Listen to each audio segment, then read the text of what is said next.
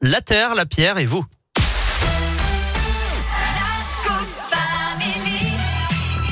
Et aujourd'hui, il y a du changement dans nos caddies, euh, Philippe Lapierre, puisque le plastique autour des fruits et légumes, eh ben, c'est ou bientôt en tout. Eh oui, bonne nouvelle pour la planète. Une trentaine de fruits et légumes frais non transformés ne pourront plus être vendus sous plastique en France dès le 1er janvier. Le décret fixant cette nouvelle règle est publié aujourd'hui. Et donc, dans moins de trois mois, vos courses ne ressembleront plus à celles que vous faites aujourd'hui. Alors, côté légumes, entre autres, les poireaux, les courgettes, les poivrons, les concombres, les pommes de terre, les carottes, les oignons, les choux, les courges sont concernés.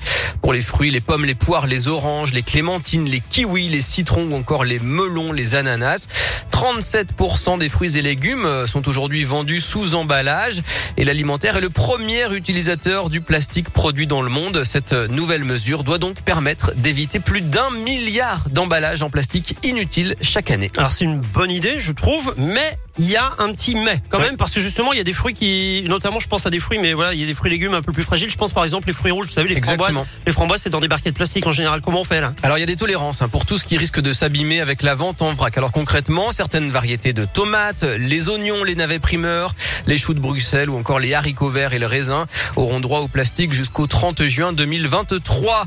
Les endives, les asperges, les champignons ou encore les salades et les cerises pourront rester sous plastique jusqu'au 31 décembre 2024.